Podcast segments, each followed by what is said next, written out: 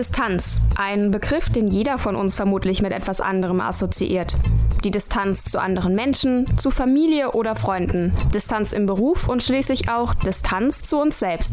Die Corona-Pandemie hat uns als Gesellschaft schmerzhaft gezeigt, was erzwungene Distanz bedeuten kann und wie wichtig persönliche Nähe ist. Aber wann und wo ist Distanz vielleicht doch angebracht?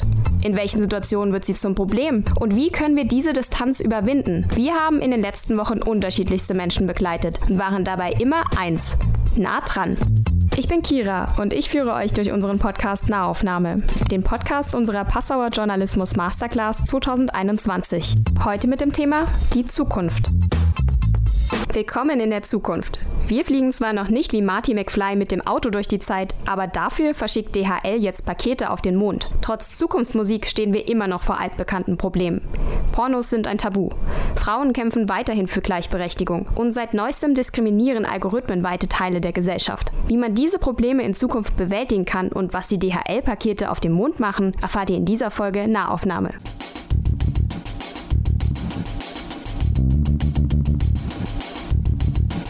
Nahaufnahme.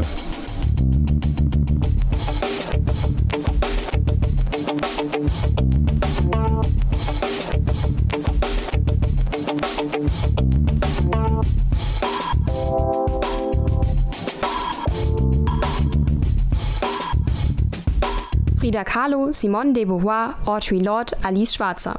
Namen wichtiger Frauen der Frauenbewegung, vor allem aus dem letzten Jahrhundert. In einer Folge rund um unsere Zukunft wollen wir aber nicht in der Vergangenheit schwelgen, sondern lieber einen Blick auf das Heute und Morgen werfen. Denn auch wenn sich in den letzten Jahren viel getan hat, müssen Frauen oft große Hürden bewältigen. Im Beruf, im Familienleben oder einfach auf der Straße. Unsere Redakteurin Chiara hat sich deshalb den Feminismus von heute genauer angesehen. Vorab eine kurze Triggerwarnung. In diesem Teil des Podcasts geht es um Catcalls und sexuelle Belästigung. Wenn euch diese Themen triggern oder belasten, überspringt lieber die nächsten 20 Minuten und hört euch die anderen Geschichten an.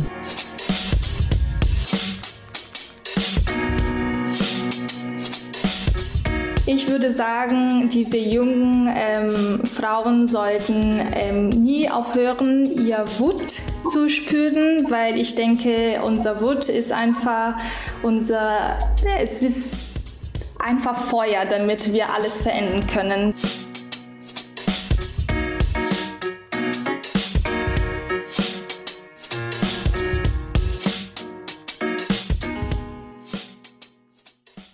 Frauenbewegungen haben in den letzten Jahren einen Wandel erlebt. Vor allem soziale Medien haben es ermöglicht, mehr über Feminismus und Frauenfeindlichkeit aufzuklären, Geschichten zu teilen, sich gegenseitig zu empowern und Awareness zu schaffen. Catcalls Off ist ein Teil dieser neuen Art der Frauenbewegung.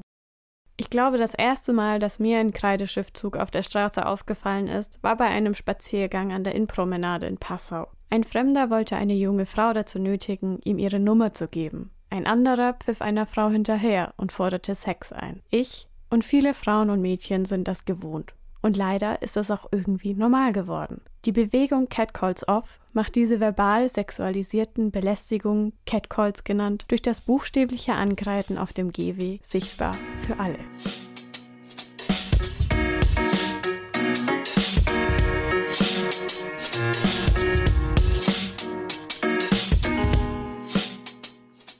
Paulina und Heiser betreiben seit etwa einem Jahr den Instagram-Account Catcall of Germany. Der Kanal dient dazu, die verschiedenen Catcall-Teams in Deutschland zu vernetzen und über Catcalls und andere feministische Themen aufzuklären. Paulina hat den Account damals initiiert fand also wirklich von dem ersten Moment die Idee einfach großartig, weil äh, ich finde persönlich, dass das Thema überhaupt nicht genügend Aufmerksamkeit bekommt, äh, immer noch nicht. Und dann wollte ich in den, an den gleichen Tag direkt äh, das im Passau auch starten und war schon dabei, im Passau äh, Account zu erstellen. Und dann hat sich herausgegeben, dass Passau schon einen Account hat. Dann einerseits habe ich mich gefreut, andererseits war ich schon voll motiviert, irgendwas zu machen und äh, war eigentlich auch ziemlich erstaunt, dass ich das nicht mitbekommen habe, weil ich mich ja sowieso in solchen Themen Themen äh, bewege. Und das hat mir einfach nur nochmal gezeigt, okay, dann das, das Thema ist äh, wirklich noch nicht so groß. Man redet nie so viel drüber. Der Ursprung der Cat Calls Off-Bewegung ist in New York. Dort hat die College-Studentin Sophia Sandberg Geschichten verbaler sexueller Belästigung gesammelt, diese dann auf der Straße angekreidet und via Instagram geteilt und verbreitet. Heute gibt es in fast allen Städten, auch in Deutschland, eine Cat Calls Off-Initiative. Heiser und Paulina sind schon länger befreundet und beschäftigen sich in ihrer Freizeit sehr viel mit feministischen Themen und Theorien. Da war es für Heiser naheliegend, zusammenzuarbeiten.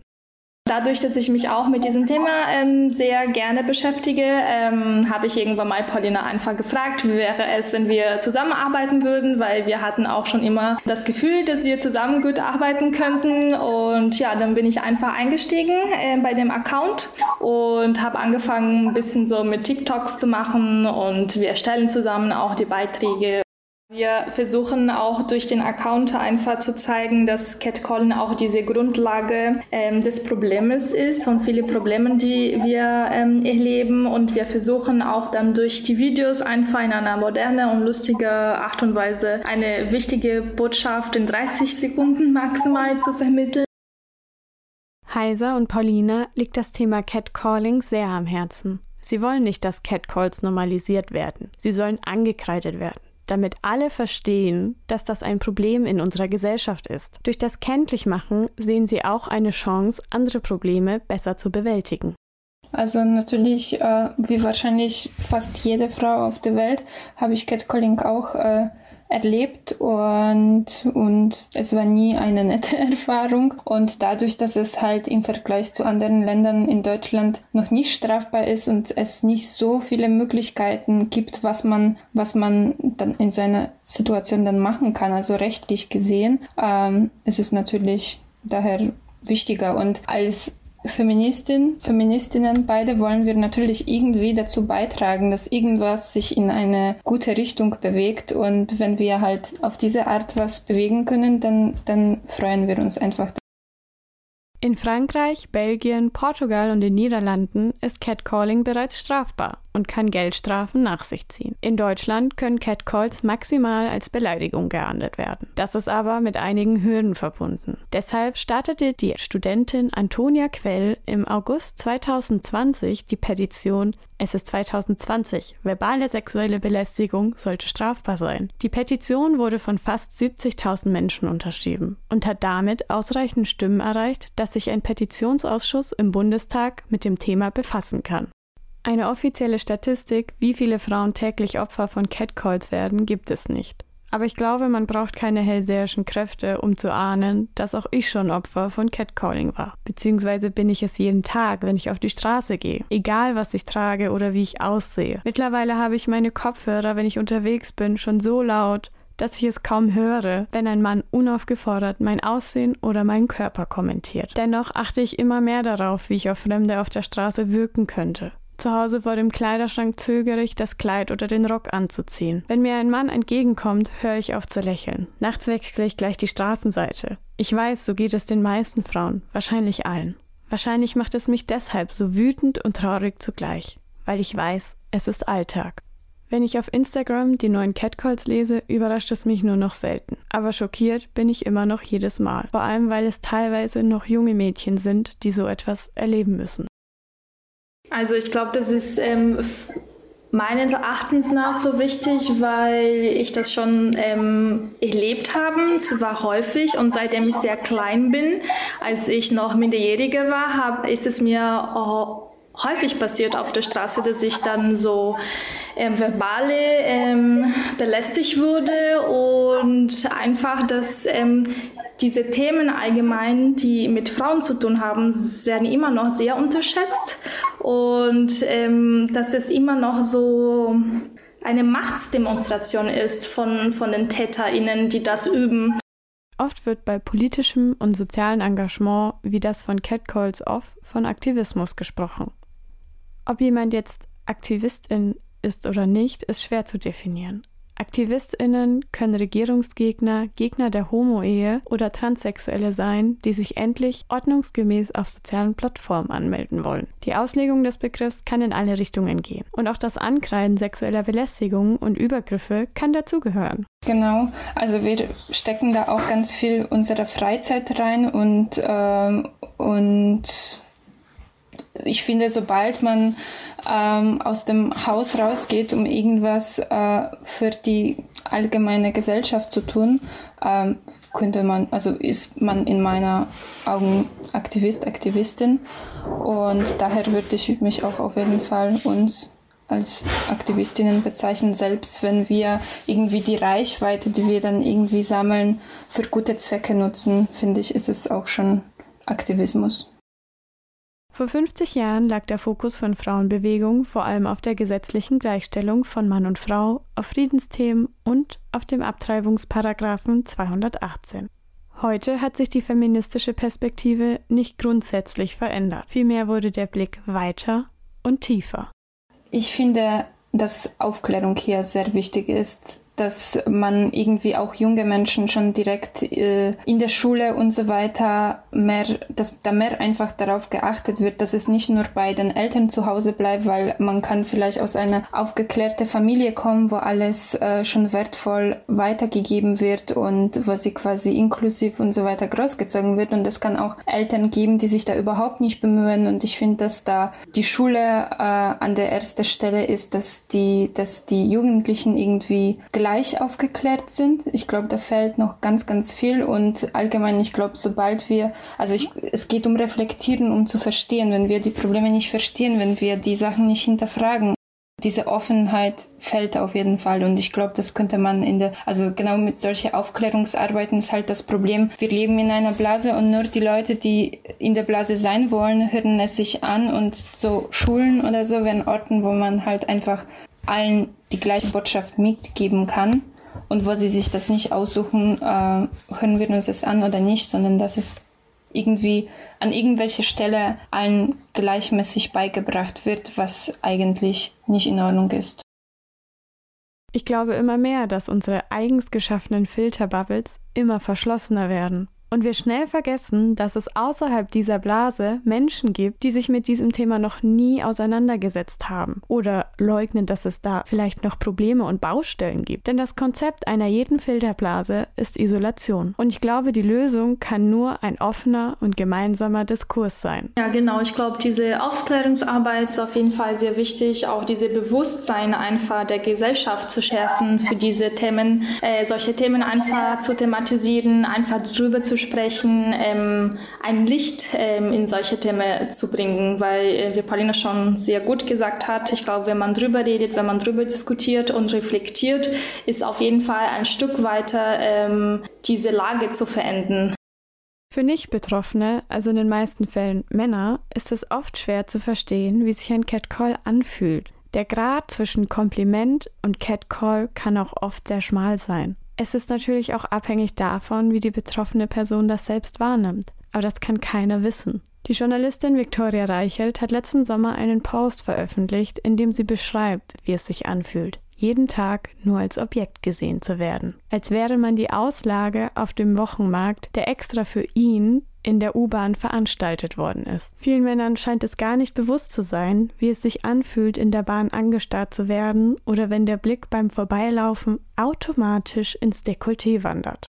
Es auf jeden Fall auch sehr wichtig ist, dass die Leute, äh, die privilegiert sind, auch sich auf jeden Fall damit äh, auseinandersetzen sollen, weil wir als Betroffenen in jedem Fall, wir sind halt automatisch davon betroffen und äh, dann haben wir halt einfach keine Wahl. Aber der Schlüssel ist auch, dass die Leute, die vielleicht nicht betroffen sind, auch keine Augen drauf zumachen, was, was nebenrum passiert. Genau, und einfach deren Privilegien erkennen, wahrnehmen und sehen, ne, wo läuft es irgendwie falsch mit diesen Privilegien in der Gesellschaft. Warum habe ich so viel und warum gibt es Leute, die so wenig haben und wie können wir es gemeinsam einfach verändern.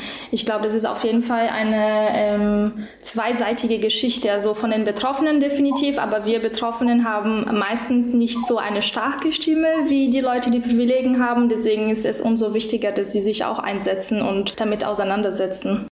Privilegiert sind in den meisten Fällen Männer oder als männlich gelesene Menschen. Das heißt nicht, dass jeder Mann Täter ist oder dass Feministinnen Männer hassen. Es fällt nur schwer, ständig abzugrenzen. Ich kann auf der Straße nicht mit bloßem Auge erkennen, ob mir jetzt ein misogyner Mensch gegenübersteht oder nicht. Ich muss aber einfach aus Selbstschutz davon ausgehen, dass jeder Täter werden kann. Auf TikTok ist mir vor ein paar Wochen eine gute Erklärung dafür über den Weg gelaufen. Nicht alle Bienen wollen dich stechen, aber du gehst auch nicht zu jeder Biene, um herauszufinden, ob sie dich nun stechen will oder nicht. Ich würde sagen, diese jungen ähm, Frauen sollten ähm, nie aufhören, ihr Wut zu spüren, weil ich denke, unser Wut ist einfach unser, es ist einfach Feuer, damit wir alles verändern können. Dass, äh, wenn sie sich ungerechtig fühlen, wenn sie äh, denken, das war nicht okay, wenn sie sauer sind, weil es irgendwas passiert ist, dass sie das wirklich wahrnehmen und verstehen, dass es okay ist, sich so zu fühlen und das einfach verwenden und diese Lage verändern zu können. Also das wünsche ich mir auf jeden Fall und ich würde sagen, niemals das ähm, verlieren, auch wenn Menschen sagen, oh, angry Feministen, ja, dann bleiben wir einfach angry Feministinnen, weil weil das ist definitiv meiner Meinung nach einen guten Weg, was zu verändern. Und ich würde auch auf jeden Fall sagen, nicht aufgeben, sprechen, Sachen erzählen. Es ist gerade ein großes Thema, dass den Frauen oder Opfern unterschiedlicher Gewalt nicht geglaubt wird und einfach nicht, also ich würde sagen, einfach weitermachen, Geschichte erzählen. Es gibt immer Menschen, die zuhören, immer Menschen, die verstehen. Es gibt immer jemanden, der davon auch betroffen ist. Und nur wenn wir quasi sagen, es ist mir was passiert, ähm, können wir erfahren in manchen Situationen, ob das weitere Person davon betroffen ist. Und so beginnt es immer, dass eine Person sagt, hey, hier ist etwas passiert, ich möchte es ansprechen. Dann kommt immer die zweite, die dritte, die vierte Person dazu. Also einfach, ähm, wenn man sich die Kraft dafür hat und danach fühlt, weil natürlich es geht auch nicht immer, man, man ist nicht in dieser Situation, daher ähm, kann man es nicht immer wissen, aber wenn man in der Lage ist, dann auf jeden Fall Probleme ansprechen in der Umgebung öffentlich was auch immer. Alles ist auf jeden Fall, alles, was wir machen, ist ein guter Schritt. Auch wenn wir es einfach unserer beste Freundin oder unserer Familie erzählen, es ist schon ein guter Schritt. Genau, ich würde auch noch dazu sagen, dass ähm, wir uns immer hinterfragen sollen. Also niemals ähm, davon ausgehen, dass die Sachen einfach so halt sind, sondern warum sind sie so? Ich glaube, das ist auch äh, ein sehr guter Tipp, damit wir einfach nicht denken, ah, okay, ich würde jetzt ähm, verbal belästigt, es ist einfach halt so, weil ich ein, also kurze Klamotten anhatte. Aber warum ist es so? Ich glaube, das ist auch eine sehr gute Übung, dass, damit wir uns vertiefen und ähm, verstehen, verstehen, warum passieren diese Sachen, warum müssen wir leiden.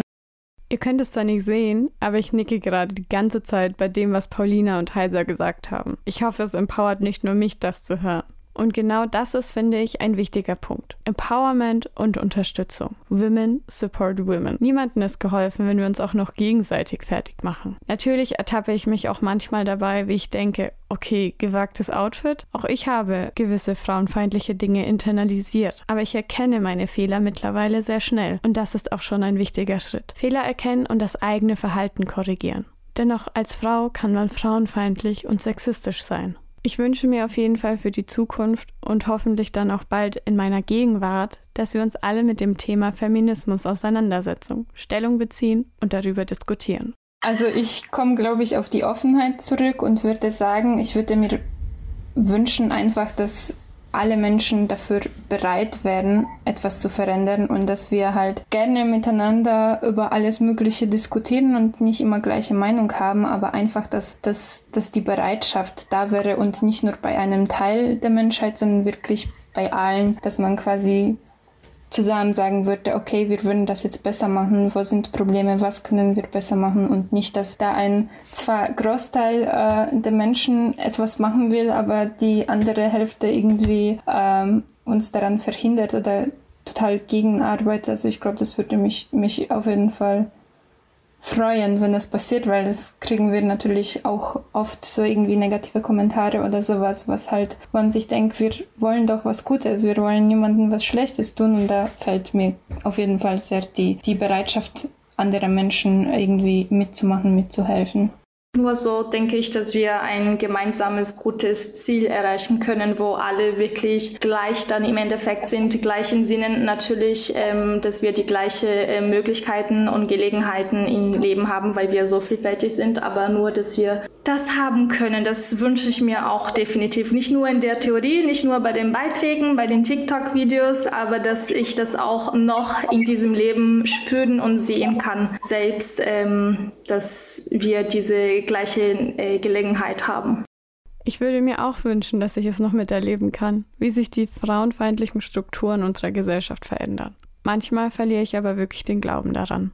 Alleine während dieser Produktion des Podcasts habe ich mich bei etlichen Freundinnen erkundigt, ob sie gut nach Hause gekommen sind. Ich selbst bin nachts nach der Produktion mit dem Schlüssel in der Faust nach Hause gehetzt. Catcalls an sich haben zwar physisch keine Folgen, aber dafür psychisch umso mehr. Ich glaube, die Angst vieler Frauen auf der Straße wird immer größer, denn aus einem unangebrachten Spruch kann immer auch eine dementsprechende Handlung folgen.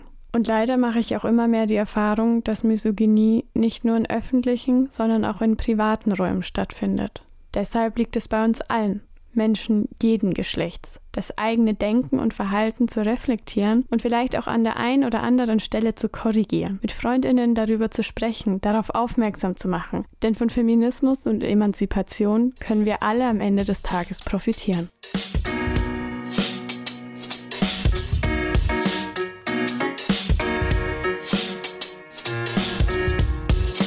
Eine Rakete startet in den Weltraum.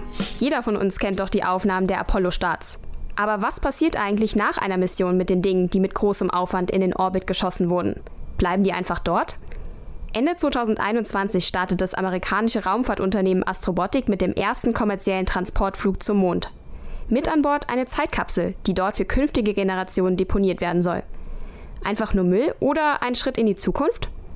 Das hat Julia zum Anlass genommen, um mit einem Professor für Raumtransporttechnologie über die derzeitige und künftige Belastung des Alls zu sprechen eine Kehrwoche äh, auf dem Mond macht. Eine Kehrwoche auf dem Mond? Einmal durchfegen auf dem Mond? Wozu das denn? Da gibt's doch nur Krater und viel weites Nichts. Nicht ganz, denn wir Menschen haben dort in den letzten Jahrzehnten durchaus unsere Spuren hinterlassen. Ich wollte wissen, wie steht es um den treuen Begleiter der Erde und den erdnahen Raum? Wird unser Fußabdruck nicht nur auf unserem Planeten immer größer? Antworten gegeben hat mir Professor Stephanos Fasoulas von der Universität Universität Stuttgart. Herr Fasulas, Sie sind Professor für Raumtransporttechnologie am Institut für Raumfahrtsysteme an der Universität Stuttgart. Was bedeutet das denn genau? Erstmal einen schönen guten Tag, Frau Brechtelsbaum. Was bedeutet das? Das ist eine gute Frage. Also ich kümmere mich um alles, was in den Weltraum transportiert werden soll, Technologien dafür. Dann alles, was im Weltraum selbst manövrieren muss, die Antriebssysteme insbesondere, die dafür benötigt werden. Und zusätzlich noch, wenn irgendwo etwas wieder landen soll, insbesondere wieder zurückgebracht werden soll zur Erde, sind auch so typisch meine Forschungs- und Lehrgebiete. Dinge ins und aus dem Weltall transportieren. Das tun wir Menschen schon eine ganze Weile. Dabei stellt sich doch die Frage, wie ist es denn generell so bei Raumfahrtmissionen? Da entsteht ja logischerweise auch Müll bzw. irgendwelche Überreste.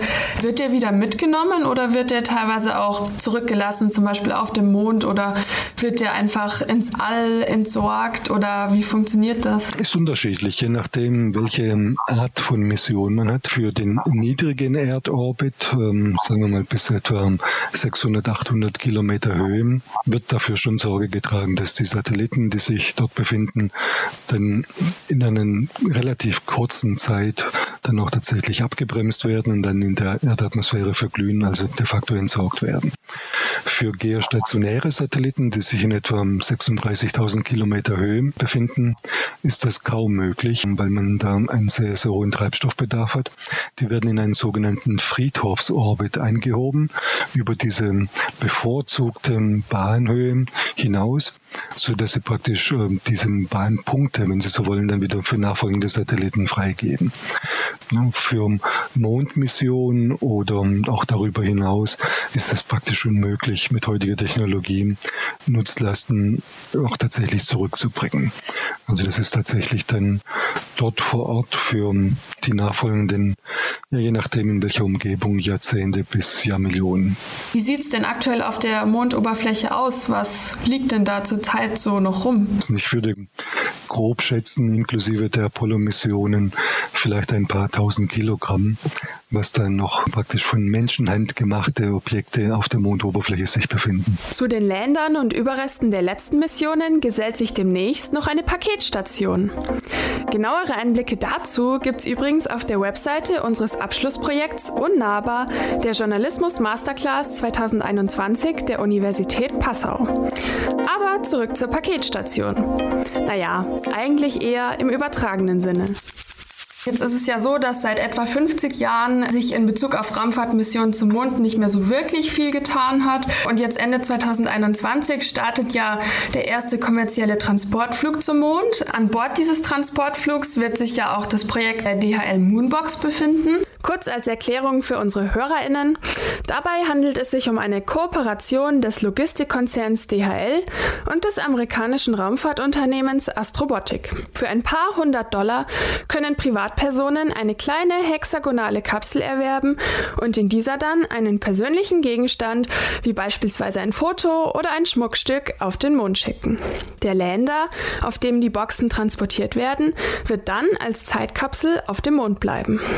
Da könnte man sich ja jetzt fragen, ist es dann im Endeffekt nicht einfach Müll, der dann Jahrzehnte auf dem Erdtrabanten liegen wird? Oder ist das Ganze vielleicht auch wichtig für die Forschung? Wie sehen Sie das denn? Ja, zum, zur ersten Frage, ob das Jahrzehnte auf dem Mond herumliegen wird, das wage ich zu bezweifeln. Ich würde eher sagen Jahrtausende bis Jahrmillionen, wo das Ganze dann auf dem Mond überstehen kann. Natürlich ist das Ganze ja, von der kommerziellen Seite eine Zufinanzierung für diese Mission. Es ist eine sehr gelungene Aktion, wie ich finde, auch Privatmittel für die Raumfahrt zu begeistern, um diese Entwicklungen dann auch tatsächlich voranzutreiben. Bislang waren ja alle derartige Missionen, die sagen wir, außerhalb des Einflussbereiches unserer Erde gehen, Mond oder auch weiter hinaus, allem von staatlichen Stellen finanziert. Das bedeutet, dass jeder Steuerzahler, ob er wollte oder nicht, dazu beigetragen hat. Und jetzt hat man eine Lösung gefunden, dass Privatleute das tatsächlich finanzieren, weil sie es wollen. Und insofern ist es eigentlich zu begrüßen aus dieser Sicht. Aus der anderen Sicht natürlich auch bezüglich Technologieentwicklung.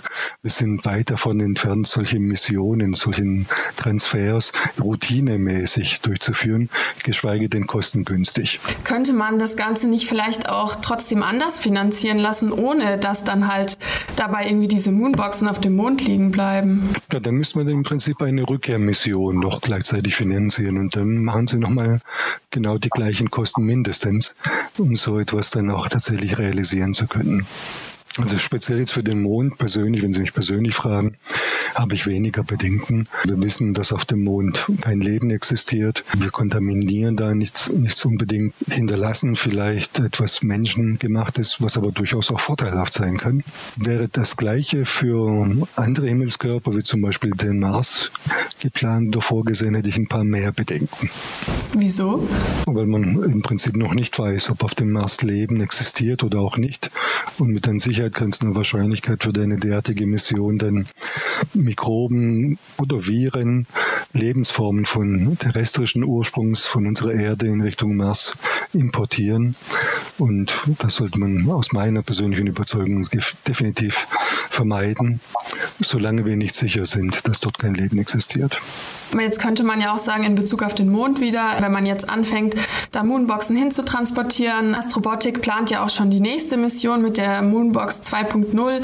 Das wird ja dann sicher vielleicht ein paar Mal so weitergehen und dann irgendwann stapeln sich da die Moonboxen. Das ist ja eigentlich auch nicht Sinn davon, oder? Ja, das mag ich zu bezweifeln, dass es so eine unendlich lange Missionsreihenfolge geben wird, zumindest nicht in dieser Form. Vielleicht gibt es tatsächlich solche Moonboxen dann für irgendwelche Mondbewohner, vielleicht in ein paar Jahrzehnten, Jahrhunderten, wer weiß das schon. Aber letztlich ist es ein Markt, der aus meiner Sicht überschaubar ist und jetzt dazu beiträgt, die Technologien dazu zu entwickeln. Und ähm, das wird sich dann abebben. Ich glaube nicht, dass es eine Milliarde Menschen gibt, die tatsächlich in Richtung Mond ihre Botschaft hinterlassen wollen. Ein kleiner, bescheidener, motivierter Markt definitiv. Und das wird jetzt momentan auch genutzt. So oder so. Die Moonboxen werden definitiv einige Zeit auf der Mondoberfläche erhalten bleiben. Hier auf der Erde würde sowas über Jahrzehnte hinweg wahrscheinlich rosten, verrotten oder sich zersetzen. Auf dem Mond verhindern das allerdings ein paar Faktoren. Im Prinzip fehlende Atmosphäre, fehlende Witterung, wobei das so hundertprozentig auch nicht stimmt, wie und in welcher Weise das ein oder andere Material dann zum Beispiel mit dem solaren Strahlungsdruck, mit Teilchen, die von der Sonne emittiert werden und praktisch durch das Magnetfeld, wie zum Beispiel hier auf der Erde, nicht abgelenkt werden und dann kontinuierlich dann bestrahlt werden, werden Materialien mit Sicherheit auch degradieren. Plus so 100 Prozent Genauigkeit, in welcher Form, in welche Richtung das Ganze degradiert, das wissen wir noch nicht, vor allem nicht über Jahrzehnte, Jahrhunderte hinweg stellt sich trotzdem die Frage, welche Art von Medium den Bedingungen auf dem Erdtrabanten am längsten standhält. Das ist eine sehr gute Frage, was äh, langzeitstabiler ist. Ähm, ein Foto in einer Schatulle gut geschützt oder ein Chip, wo durch Einschläge von geladenen Teilchen, Protonen, Elektronen dann manche Verbindungen auch tatsächlich geschädigt werden.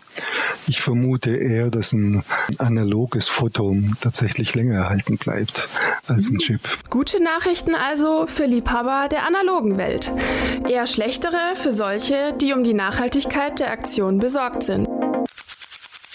Astrobotik hat sich quasi damit gerechtfertigt, dass das Material, was da jetzt hintransportiert wird und was dann dort bleibt, ja weiterverwendet werden könnte, wenn man dann irgendwie anfängt, zum Beispiel ein Moon Village zu bauen oder so. Da habe ich mich jetzt aber gefragt, man kann ja USB-Sticks nicht wirklich irgendwie weiterverwenden, oder? Ja, da haben Sie absolut recht, da habe ich auch so ein bisschen Zweifel. Natürlich könnte man daran denken, die Grundelemente, Teilsysteme vielleicht in irgendeiner Form als Ressourcen dann zu nutzen. Aber letztlich. Mit dem Lander, der die Moonboxen auf dem Mond beherbergen wird, ist es noch einer mehr, der von einer Mondmission dort zurückgelassen wird. Aber ist denn geplant, die einfach ewig dort zu lassen oder werden die irgendwann doch mal zurückgeholt? Eine sehr gute Frage, ne? ob man ja praktisch eine Kehrwoche auf dem Mond macht. Ich glaube ehrlich gesagt nicht. Ich glaube ehrlich gesagt nicht. Es ist eher wahrscheinlich, dass man vielleicht das ein oder andere Material, falls tatsächlich benötigt, dann aufgreift und dann für weitere Missionen dann auch nutzt, ähnlich wie es aus Robotics dann gesagt haben. Ressourcen werden auf dem Mond definitiv speziell in der Aufbauphase knapp sein und entsprechend könnte man sich daran vielleicht bedienen. Auf der anderen Seite ja, die gesamte Mondoberfläche und dann die ja, knapp zehn Missionen, die dort gelandet sind, ja, das ist vernachlässigbar. Es ist wahrscheinlich schwieriger, diese dort aufzusuchen und dann Ressourcenmining zu machen, als tatsächlich alles von der Erde mitzubekommen, mitzunehmen, was man benötigt, speziell jetzt für die ersten Missionen. Schwierig wird ebenso langsam das Müllentsorgungsproblem auf der Erde. Wäre es jetzt nicht eine Möglichkeit, quasi zum Beispiel das All als Müllhalde zu nutzen? Würde ich dringend davon abraten. Es gab ja auch tatsächlich in den 60er, 70er Jahren insbesondere die Diskussion, radioaktive Abfälle zu starten und dann in Richtung Sonne zu entsorgen. Zum Glück wurde das nicht umgesetzt, auch aus Kostengründen damals, aber auch aus Nachhaltigkeitsgründen heute würde ich das auch nicht positiv sehen. Wir müssen die Probleme hier auf der Erde, insbesondere auf der Erde lösen. Unseren Müll in jeglicher Form, den wir produzieren, versuchen absolut zu minimieren und dann auch tatsächlich zu recyceln. Was würde denn passieren, wenn man Müll oder auch radioaktiven Müll irgendwie einfach ins All schießen würde oder auch in Richtung Sonne, wie Sie es ja gerade erwähnt haben? Das ist eine gute Frage. Ne? Also wenn da irgendetwas schief geht, beispielsweise, nur als ein Beispiel, besteht schon eine große Wahrscheinlichkeit, dass es wieder zur Erde zurückkommt. Wenn nicht jetzt, dann vielleicht in ein paar Dutzend, in ein paar hundert, ein paar tausend Jahren, wenn das alle vergessen haben. Also da ein Grund, so etwas nicht zu machen. Ein anderer Grund war natürlich auch nachfolgende Missionen dann gegebenenfalls ähm, zu ja, zu limitieren, Beschränkungen einzuführen. Ja, das sind viele, viele Aspekte. Natürlich haben wir das heute auch schon umgesetzt, muss man fairerweise auch schon sagen. Viele interplanetare Missionen beispielsweise werden mit radioaktivem Material energetisch versorgt, sogenannte Radioisotopenbatterien, die sich zum Teil auch auf der Marsoberfläche befinden. Gut, das Material, was man da ausgewählt hat, ist vergleichsweise sicher, hat eine Halbwertszeit in ein paar tausend Jahren eigentlich keine Gefahr mehr darstellt. Aber nichtsdestotrotz, fairerweise muss man sagen, dass es schon passiert ist. Und das dann ins Unendliche zu treiben, da hätte ich größere Bedenken. Nicht nur die radioaktiven Stoffe, aber auch andere Bestandteile. Eine ganz große Thematik aktuell ist natürlich im sehr niedrigen Erdorbit, insbesondere mit den geplanten Tausenden oder Zehntausenden Satelliten die in 600, 700, 800 Kilometer Höhe über uns kreisen und die verschiedensten Dienste, sinnvolle Dienste auch tatsächlich anbieten wollen. Da sehe ich schon eine große Gefahr, dass wenn eine, sagt man am besten vielleicht Kollisionskaskade zwischen den Satelliten auftritt, dass dieser Bereich dann über Jahrhunderte oder Jahrtausende dann komplett kontaminiert ist, praktisch vermüllt ist und dann für zukünftige Generationen nicht mehr zur Verfügung steht. Und das ist tatsächlich ein wichtiger Aspekt, auch für die Entwicklung der Raumfahrt, diesen Nachhaltigkeitsaspekt auch tatsächlich heute bereits mit zu berücksichtigen. Regelmäßig werden Satelliten ins All, jetzt die Moonbox auf den Mond und vielleicht bald die erste bemannte Mission in Richtung Richtung Mars geschossen. Aber es ist nicht irgendwie ein bisschen vermessen von der Menschheit zu sagen, ja, wir breiten uns jetzt aus, wir lassen unser Zeug jetzt auf dem Mond, dann lassen wir unser Zeug auf dem Mars. Ich finde, das wirkt irgendwie schon so ein bisschen rücksichtslos, weil klar, wir denken, vielleicht sind wir die Einzigen im Universum, aber selbst wenn nicht, auch wenn man so an künftige Generationen denkt, wenn man an den Nachhaltigkeitsaspekt denkt, sollte man sich da nicht vielleicht ein bisschen mehr Gedanken drüber machen? Ja, im Prinzip schon. Das ist eine interessante moralisch-ethische Diskussion, die hier anstoßen, Frau Brechtelsbauer. Ganz einfach vielleicht beantwortet. Wir wären wahrscheinlich gar nicht hier. Wir würden hier gar nicht sitzen, über ein Videokonferenztool miteinander kommunizieren, wenn wir nicht so gepolt werden, wenn wir nicht so genetisch veranlagt wären. Eine ähnliche Fragestellung, die Sie jetzt gerade gestellt haben, haben bestimmt unsere, sagen wir mal, 99,9 Prozent unserer Vorvorvorvorfahren gestellt, als sie noch alle im Wasser lebten und einzelne Individuen geplant haben, das Land zu erobern. Und Sie verstehen, was ich damit meine. Es ist in unseren Genen. Das Leben an sich, sobald es die Möglichkeit besitzt, gegebenenfalls attraktive neue Lebensräume zu erschließen, wird das tun. Und wir sind in einer Situation jetzt genetisch veranlagt, die Fähigkeiten, die Kompetenzen zu haben, so etwas gegebenenfalls anzugehen. Ob das attraktiv ist auf dem Mond, sei mal dahingestellt. Aber im Prinzip haben wir die Möglichkeiten. Wir sind also genetisch programmiert und definitiv nicht alle von uns als Homo sapiens. Ja, genauso wie unsere Vorvorfahren, das auch nicht alle waren, aber ein kleiner Teil davon. Und dieser kleine Teil wird es versuchen. Wir werden den erdnahen Raum also ziemlich wahrscheinlich weiter erschließen. Nachhaltig betrachtet sollte man sich aber Gedanken machen, was das bedeuten kann. Wenn diese Satelliten dann irgendwann nicht mehr funktionieren, dann werden sie ja entweder in diesen Friedhofsorbit wahrscheinlich geschickt oder sie verglühen, ja richtig. Kann das denn oder hat es Auswirkungen auf unser Leben auf der Erde oder kann es welche haben? In welcher Form meinen Sie Auswirkungen auf unser Leben?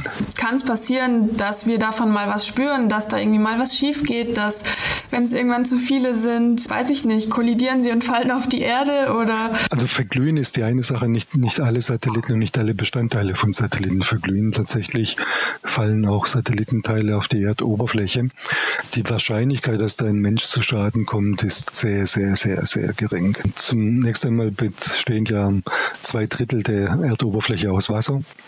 Muss sich auch ein paar Menschen befinden, aber typischerweise ein paar weniger. Ein Drittel der Oberfläche, der Erdoberfläche ist dann Land, wo sich viele Menschen befinden. Aber wenn Sie so die typische Querschnittsfläche eines Menschen nehmen, so 0,4 Quadratmeter, und die gesamte Menschheit auf ein Quadrat nebeneinander aufstellen, ist das so ein Quadrat von etwa 50 mal 50 Kilometern gegenüber der gesamten Landoberfläche vernachlässigbar. Und so groß wäre dann auch die Wahrscheinlichkeit, dass ein Mensch direkt getroffen wird. Also das ist sehr gering. Viel größer ist aus meiner Sicht der Schaden, den ich vorher angekündigt habe, wenn tatsächlich ein gesamter Bereich kontaminiert ist mit Weltraummüll und dann für weitere Satellitendienste nicht zur Verfügung steht.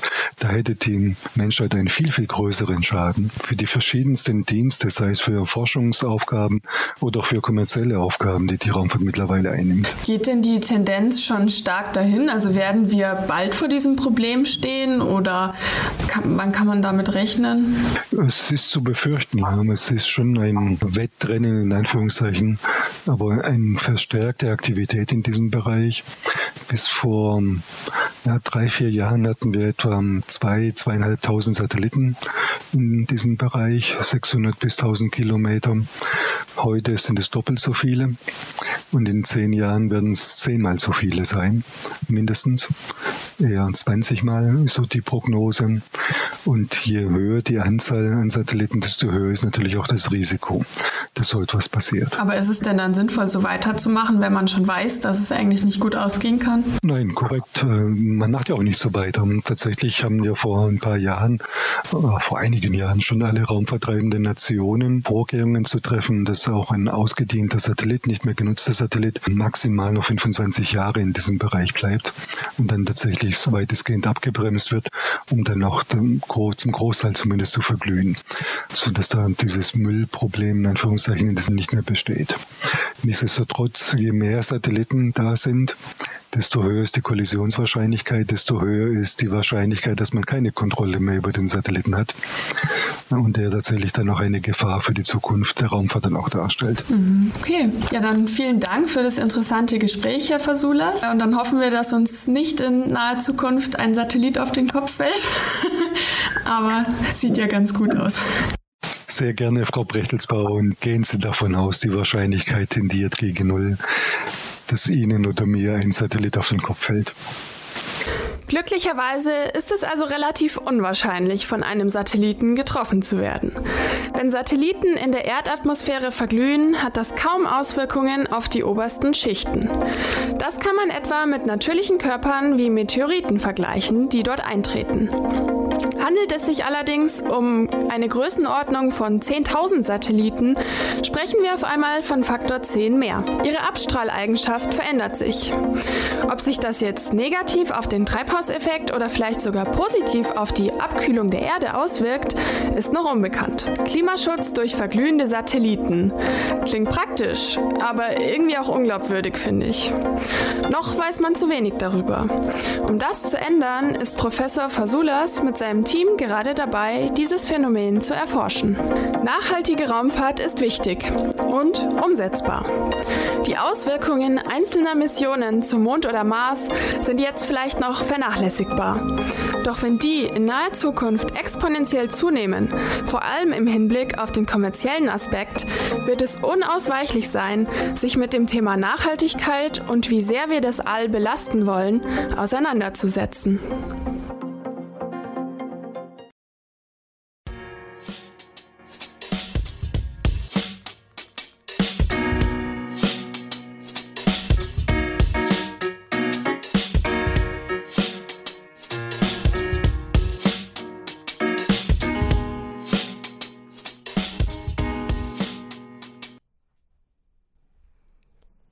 Erinnere mich noch gut daran, wie es war, ein Teenager zu sein. Man verliebte sich, der Körper veränderte sich und auf einmal redeten alle von Sex. Es kamen Probleme auf, von denen man als Kind gar nicht wusste, dass es sie gibt. Eltern stehen vor der Herausforderung, den Jugendlichen bei dieser Selbstfindungsphase zur Seite zu stehen. Wie geht man das am besten an? Lucia redet über das Thema Aufklärung mit Max von der Initiative Mit Sicherheit verliebt und mit Nico Weibel vom Bayerischen Kultusministerium. Hallo, ich bin Lucia, 22 Jahre alt.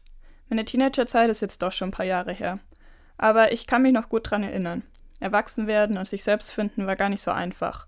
Da gehörte auch das Finden der eigenen Sexualität dazu. Ich habe mich gefragt, wie die Schule heutzutage die Jugendlichen bei dieser Aufgabe begleitet. Welche Herausforderungen ergeben sich für den Aufklärungsunterricht? Wie gehen die Schüler mit dem Thema um? Und was hat sich in der heutigen Generation verändert? Dazu habe ich mit Max von Mit Sicherheit verliebt gesprochen. Mit Sicherheit verliebt ist ein deutschlandweites Sexualaufklärungsprojekt, welches 2001 von Medizinstudierenden ins Leben gerufen wurde.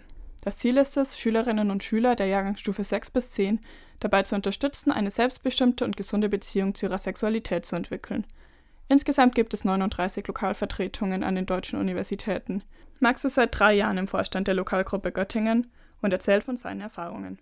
Was für uns sehr wichtig ist, ist dieses Peer-to-Peer-Konzept, dass wir versuchen, sozusagen auf Augenhöhe mit den SchülerInnen über, offen über das Thema Sexualität und Liebe zu sprechen. Klar sind wir jetzt sozusagen auch keine Peers in dem Sinne als irgendwie Anfang, Mitte 20-Jährige so, aber nichtsdestotrotz ist man ja irgendwie trotzdem noch mal ein bisschen dichter dran als der 50-jährige Biolehrer oder die 50-jährige Biolehrerin so, ne? Und wir sprechen halt irgendwie sehr weiträumig über das Thema Sexualität. Also wir sprechen über Verhütung, Anatomie, also so medizinische Sachen, Anführungszeichen, aber halt auch so gesellschaftliche Themen, also Diversität. Wir sprechen besonders auch über Homosexualität, LGBTQ, aber auch Gleichberechtigung und so. Also wir haben schon relativ weit gefächertes Themenspektrum auf medizinischer Seite vielleicht auch noch sowas wie Geschlechtskrankheiten, HIV, AIDS, ähm, wobei wir da halt auch über so Stigmata sprechen und sowas. Ne? Also es ist jetzt nicht so rein medizinisch gehalten.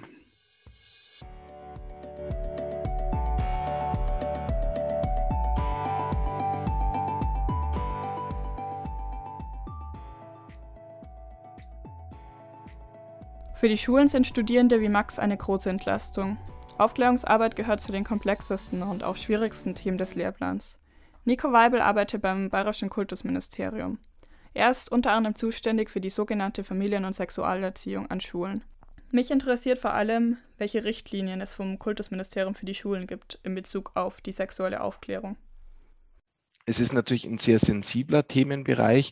Äh, es überschneidet sich hier das natürliche Erziehungsrecht der Eltern. Wir haben die Aufgabe des Staates, da entsprechende Inhalte zu vermitteln und Kompetenzen natürlich auch zu vermitteln. Und wir haben aber auch das Persönlichkeitsrecht von Schülerinnen und Schülern. Ähm, sprich, wie alt sind sie? Sie sind auch in den verschiedenen Jahrgangsstufen im Entwicklungsprozess durchaus noch unterschiedlich. Wenn man eine sechste Jahrgangsstufe sich hernimmt, äh, da können die einen noch sehr kindlich sein und die anderen wandern schon in Richtung Pubertät. Und da gilt es eben wirklich einen, einen engen Zusammenarbeit mit dem Elternhaus und der Schule und den Schülerinnen und Schülern herbeizuführen. Und den Rahmen, den bildet diese Richtlinie oder diese Richtlinien für die Familien- und Sexualerziehung.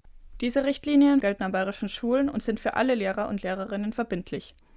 Sie stecken Themenbereiche wie humanbiologische Sachverhalte oder die geschlechtliche Identität ab.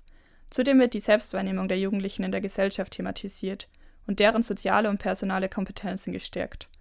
Sehr wichtig ist auch die Prävention sexueller Übergriffe, bei welchen die Schulen als wichtige Ansprechpartner gelten. Diese Themen sollen die Jugendlichen ihre ganze Schullaufbahn begleiten. Auch die Initiative Mit Sicherheit verliebt ist Teil der Familien- und Sexualerziehung. Max geht seit über fünf Jahren in Schulklassen, meist in die neunte Klasse. Dort bleibt er mit seinem Team dann den ganzen Tag. Der Ablauf ist zwar immer ähnlich, trotzdem ist jeder Besuch ein neues Erlebnis. Ganz am Anfang besprechen wir Regeln, was uns natürlich sehr wichtig ist, dass wir halt sagen, das ist hier ein geschützter Rahmen, wir tragen nichts nach außen, aber bitten auch die SchülerInnen, äh, nichts nach außen zu tragen, keine persönlichen Informationen. Und äh, solche Sachen wie, dass jetzt irgendwie keine Aufnahmen gemacht werden dürfen, heimlich oder dass irgendwie ja, sowas wie, dass wir uns duzen und so, ne, so allgemeine Grundregeln.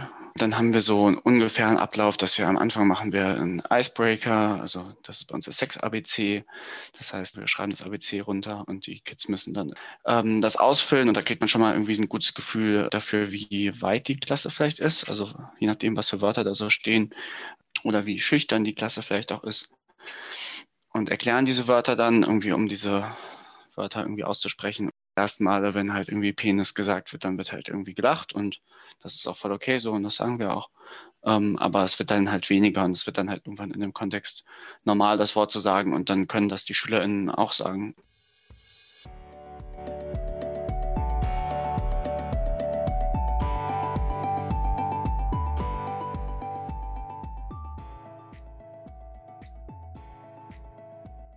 In der Familien- und Sexualerziehung, die zieht sich im Endeffekt äh, zumindest im Laufe der Schulbahn lebenslang für die Schülerinnen und Schüler durch. Ähm, sprich, beginnt mit der ersten Klasse und endet, je nachdem, äh, welchen Schulabschluss der Schüler oder die Schülerin haben, dann eben im, im längsten Fall äh, mit der zwölften Klasse in der Abiturprüfung.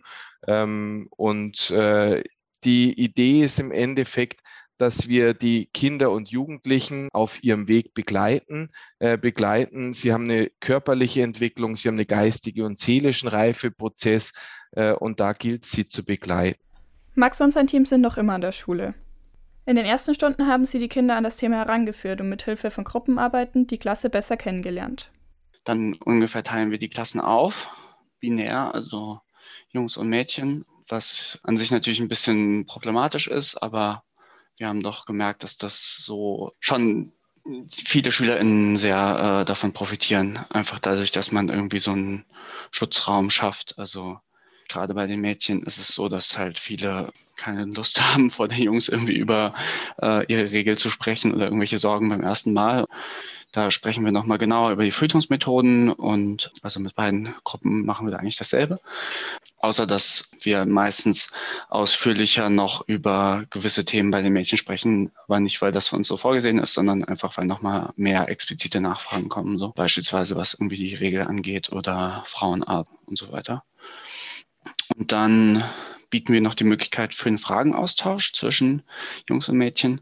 Aber ähm, das ist auch was, wo wir irgendwie gemerkt haben oder ich besonders irgendwie das Gefühl habe, dass viele Klassen dadurch davon irgendwie sehr profitieren, weil ja schon irgendwie gerade in der neunten Klasse ist es ja auch voll üblich, so gerade bei den Jungs, dass irgendwie immer nur auf cool gemacht wird und wenn dann irgendwie die Mädchen so Fragen stellen wie äh, warum, warum behandelt ihr uns immer so komisch oder affig, wenn wir in der Gruppe zusammen sind, aber einzeln seid ihr nett oder so.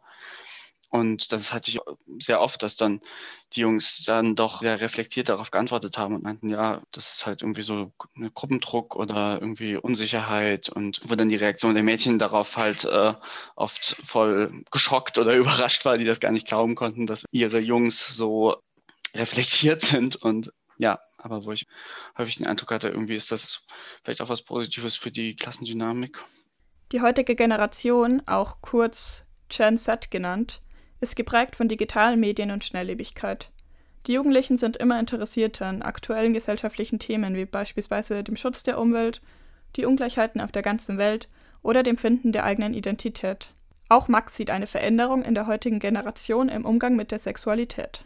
Was ich auf jeden Fall merke, ist, dass äh, oder gemerkt habe, ist so, dass die ähm, Kids oft einfach super fit sind, was irgendwie viele Sachen angeht. Also gerade so LGBTQ-Themen sind irgendwie viel präsenter und oft wissen da einige aus der Klasse echt super viel zu und ist total cool, weil dann kann man die irgendwie dazu befragen und die freuen sich voll, weil sie da ihr Wissen präsentieren können. Und ich freue mich voll, weil ich denke, wow, klasse irgendwie.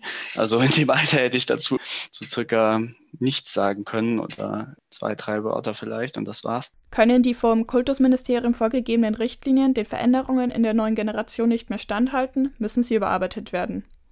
Eine Überarbeitung kostet viel Zeit, da viele Faktoren beachtet werden müssen und viele verschiedene Akteure involviert sind. Das passiert deswegen nur sehr selten. Außerdem sind sie sehr allgemein formuliert. Damit lässt sich bereits ein breiter Umfang von neuen gesellschaftlichen Tendenzen behandeln. Nebenbei ist es die Aufgabe von Schulen bzw. den zuständigen Lehrern und Lehrerinnen, mit aktuellen Ereignissen und Veränderungen mitzuhalten. Trotzdem gibt es immer wieder großgesellschaftliche Veränderungen, die in die Richtlinie mit einfließen müssen. Das letzte Mal wurden sie 2016 überarbeitet. Es ging um ganz explizit drei Themen, die zu stärken. Die Richtlinien gibt es schon sehr lange und die letzte Fassung war 2002 und in, seit 2002 hat sich eben in drei Bereichen besonders viel entwickelt äh, und es ging darum, dort die Richtlinien nachzuschärfen. Es war einmal die Prävention von sexueller Gewalt. Das zweite war eben der Themenkomplex sexuelle Orientierung. Äh, sexuelle Orientierung, dass wir uns da nicht falsch verstehen, das war immer schon in den Richtlinien enthalten.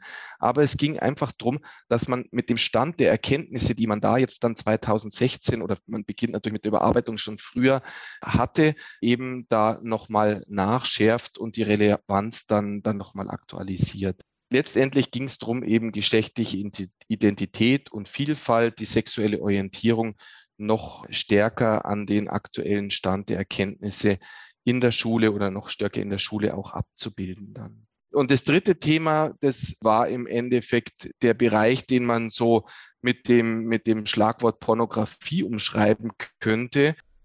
Pornografie ist in unserer Gesellschaft ein immer größeres Thema. Das Web vereinfacht den Zugang enorm. Und das auch für Jugendliche, welche im Internet ja quasi zu Hause sind. Eine Befragung der Universitäten Hohenheim und Münster aus dem Jahr 2017 zeigt, dass der Erstkontakt mit explizit sexuellem Material in Deutschland im Durchschnitt mit 14 Jahren stattfindet. Über diese Erfahrungen sprechen allerdings nur 4% der Jugendlichen mit Erwachsenen wie Eltern oder Lehrer. Max sieht eine Herausforderung für die sexuelle Aufklärung durch das Erstarken des Internets. Wir sprechen auf jeden Fall über Pornografie immer im Zusammenhang einmal mit der Sexualisierung des weiblichen Körpers, ähm, aber auch in den Einzelgruppen, wenn es sozusagen, also da sprechen wir nochmal genauer über Anatomie und dann haben wir auch so Vulva-Abdrücke und auch jetzt neuerdings ein äh, Originalabdruck von einem Penis. Und aber und zusätzlich noch diese klassischen Holzpenisse, die vielleicht viele aus dem Sexualkundeunterricht kennen, irgendwie, um da mal ein Kondom drüber zu ziehen. Und da sprechen wir aber halt über Körperbilder, was so einem vermittelt wird, was vielleicht ein normaler Körper ist, was kein normaler Körper ist, was schön ist, was hässlich ist. Das ist natürlich ein Thema, was sich so durch den ganzen Tag auch ein bisschen zieht, aber da äh, sprechen wir nochmal intensiver drüber. Und da ist es natürlich so, dass in Pornos einem da sehr klare Schönheitsideale vermittelt werden, die vielleicht sehr weit äh, von der Realität entfernt sind. Und das versuchen wir da zu erklären. Und gerade diese Abdrücke, seitdem wir die haben, das, äh, das ruft schon immer starke Reaktionen hervor. So. Also die sind oft wirklich geschockt, würde ich fast sagen. Also gerade jetzt, ich bin ja vor allen Dingen bei den Jungs und die sind wirklich, also zwischen irgendwie Schock und die, die glauben irgendwie nicht, dass das jetzt von jungen Frauen Abdrücke sind. So. Das ist dann schon irgendwie was, wo ich denke, okay, das ist irgendwie echt gut, dass wir das machen, einfach weil anders erfährt man es halt einfach nicht. Es ist halt nicht so, dass das einem irgendwie in der Schule beigebracht wird und jetzt im Porno wird es einem erst recht nicht beigebracht. Was auf jeden Fall noch so ein großes Ding ist, ist so dieses Stigma rund um die Selbstbefriedigung. Also Selbstbefriedigung bei Frauen. Bei den Jungs wird das sehr offen thematisiert eigentlich. Also viele sprechen das dann auch so von sich aus an und bei den Mädchen ist das oft sehr anders und das ist halt schon teilweise sehr schambesetzt und das ist natürlich was, was wir auch irgendwie durchbrechen wollen.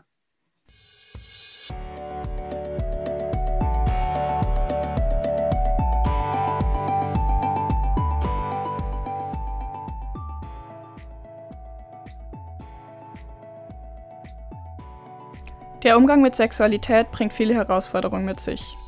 Nico Weibel ist dabei überzeugt von der Arbeit des Kultusministeriums.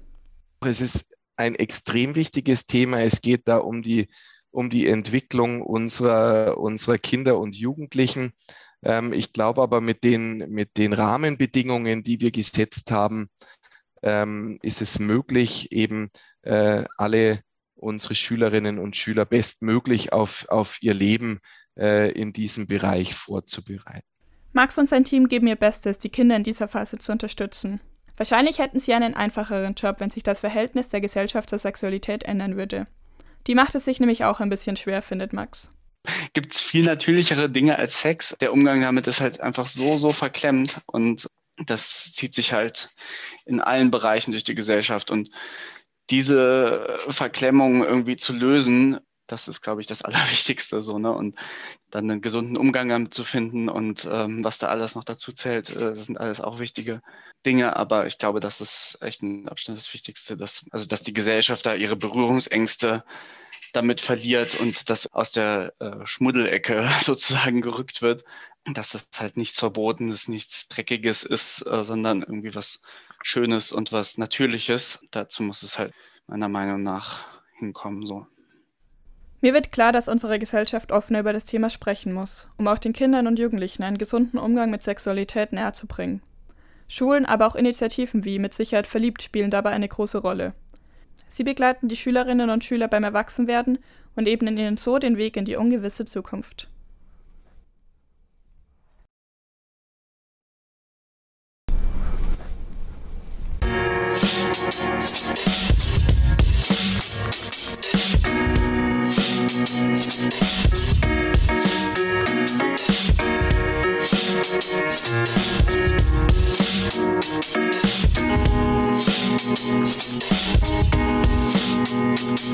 Zurück in die Zukunft.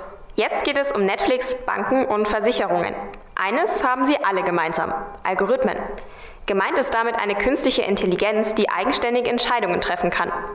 Wie funktioniert das und was bedeutet das für die Gesellschaft? Darüber spricht Barbara mit Niklas Hoffmann von der Antidiskriminierungsstelle in dieser Folge Nahaufnahme. Zwar werde ich heute nicht über fliegende Autos und Reisen durch die Zeit sprechen. Spannend bleibt es aber trotzdem. Denn mit algorithmischen Entscheidungssystemen kommen wir der digitalisierten Zukunft einen Schritt näher. Ein herkömmlicher Algorithmus ist im Grunde eine schrittweise Abfolge, die zu einem gewünschten Ergebnis führt. So ist auch ein Kochrezept bereits ein Algorithmus. Im Gegensatz dazu gibt der Programmierer bei automatisierten Entscheidungssystemen gar keine Vorgaben mehr, sondern legt nur noch das Ergebnis fest. Das System entwickelt eigenständig Kriterien, anhand derer eine Entscheidung vorgeschlagen oder vollautomatisiert getroffen werden kann. Ein Mensch ist an diesem Entscheidungsprozess nicht mehr beteiligt. Durch wie transparent und fair ist der eigentlich so objektive Algorithmus? Diskriminiert er uns insgeheim? Diese Fragen beantwortet uns Niklas Hofmann. Wenn Sie sich kurz vorstellen möchten. Mein Name ist Niklas Hofmann. Ich bin Referent bei der Antidiskriminierungsstelle des Bundes und beschäftige mich da unter anderem auch mit dem Thema algorithmische Entscheidungssysteme und was für Diskriminierungsrisiken damit zusammenhängen. Inwiefern haben Sie sich mit dem Thema bereits beschäftigt? Na, da muss man unterscheiden. Also in unserer Beratung ist das Thema bislang noch nicht bewusst aufgetaucht. Ich sage das bewusst vielleicht noch dazu, weil wir vielleicht manchmal gar nicht wissen, ob wir nicht auch schon in der Beratung Fälle hatten, die mit algorithmischen Systemen zusammenhängen. Aber zumindest war es dann den beschwerdeführenden Personen nicht bewusst. Aber darüber hinaus, ganz grundsätzlich, haben wir uns schon mit dem Thema beschäftigt, weil wir ja als äh, Antidiskriminierungsstelle grundsätzlich dafür zuständig sind, ähm, auch Maßnahmen zu, zu, ergreifen und zu empfehlen, äh, die der Verhinderung von Diskriminierung aufgrund der im Allgemeinen Gleichbehandlungsgesetz geschützten Merkmale dienen. Also das ist das Alter, das ist das Geschlecht, Behinderungen, äh, die, die ethnische Herkunft, die Religion und Weltanschauung oder die sexuelle Identität. Und das gilt erstmal grundsätzlich, unabhängig davon, ob ein Mensch aufgrund seiner Merkmale diskriminiert hat oder äh, in Anführungsstrichen ein Computer. Und insofern haben wir uns natürlich schon frühzeitig versucht, mit der Thematik zu beschäftigen und haben vor zwei Jahren war das eine, eine große Studie veröffentlicht, die wir gefördert hatten vom Karlsruher Institut für Technologie, bei dem wir einfach mal grundsätzlich haben analysieren lassen, wo bestehen denn bei Verwendung von Algorithmen bzw. sogenannten algorithmischen Entscheidungssystemen Diskriminierungsrisiken. Und ähm, aktuell setzen wir das auch noch mal fort und fördern eine äh, ein ähm, Forschungsprojekt, kann man sagen, ein Untersuchungsprojekt, bei dem wir konkret nochmal anschauen wollen, welche Beispiele finden wir jetzt ganz konkret in der Realität in Deutschland für Diskriminierungsrisiken und vielleicht auch tatsächlich stattfindende Diskriminierung beim sogenannten Zugang zu Gütern und Dienstleistungen. Und der andere große Bereich, der vom Allgemeinen Gleichbehandlungsgesetz geschützt wird, und da wollen wir uns einfach mal konkret anschauen, was für Fallbeispiele kann man da vielleicht auch aus Deutschland schon finden. Denn wir sind relativ sicher, dass solche Diskriminierungen nicht nur man manchmal den Eindruck haben könnte, in den USA stattfinden oder in anderen Teilen der Erde, sondern auch bei hier, hier bei uns in Europa und, und sicher auch in Deutschland. Wo werden die Entscheidungssysteme eingesetzt? Naja, man muss erstmal sagen, dass, dass algorithmische Systeme, algorithmische Entscheidungssysteme, beziehungsweise auch wirklich selbstlernende Systeme in allen möglichen Bereichen eingesetzt werden, wo wir sie im Alltag auch kennen, wo sie vielleicht auch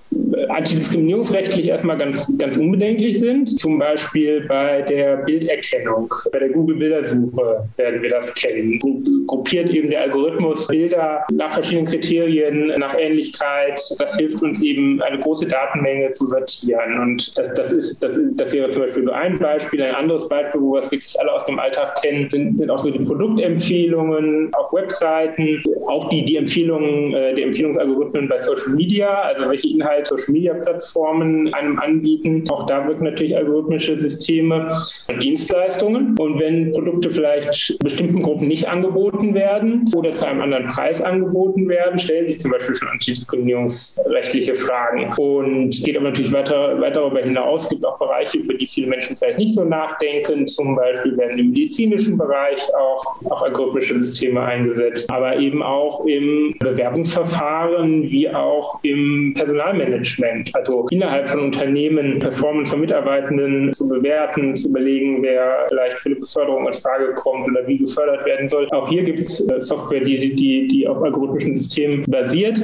dass die Software vielleicht auch nach Kriterien handelt, die gegen Diskriminierungsverbote verstoßen könnte. Wie kann ich erkennen, dass ein solches System eingesetzt wird? Also ob ich das erkenne, das ist natürlich schon mal so ein bisschen so eine Frage. Also natürlich gibt es viele, einige der Beispiele, die ich eben genannt habe, da ist es wahrscheinlich jedem mehr oder weniger bewusst. Also bei Google oder bei Amazon hm, erwartet wahrscheinlich niemand, dass die Entscheidungen, die, die Empfehlungen, die einem die Software gibt, von Menschen gemacht sind, sondern es ist einem irgendwie klar, dass hier, hier Computer am Werk sind. Unklarer ist das vielleicht bei den anderen Beispielen, die ich eben genannt habe. Zum Beispiel ist vielleicht nicht jedem in, in einem Bewerbungsverfahren bewusst, dass Bewerbungen vorsortiert worden sind, auch mit Hilfe des Computers. Die dynamische Preisgestaltung, von der ich vielleicht vorhin geredet habe, dass dasselbe Produkt im Onlinehandel mir vielleicht zu einem anderen Preis angeboten wird, ohne dass ich die Kriterien dafür unbedingt durchschauen kann, also einen anderen Preis als, als anderen Kundinnen. Das, das wären ja alles solche Bereiche, wo es dann wichtig wäre, dass ich das erkenne, wo ich das vielleicht nicht von alleine erkennen kann und wo man eben sagen muss, es ist dann schon ganz wichtig, wenn wir jetzt in Europa, in Deutschland darüber nachdenken, wie wir solche algorithmischen Systeme regulieren,